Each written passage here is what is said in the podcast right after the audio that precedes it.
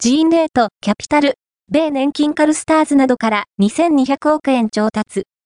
サステナブルインフラ構築加速、持続可能なインフラストラクチャの構築、所有、運用を行う金融会社ジーンレート、キャピタルは、1月31日、米年金カルスターズ、コールストルスなど世界有数の機関投資家から、15億ドル、約2200億円を調達したと発表した。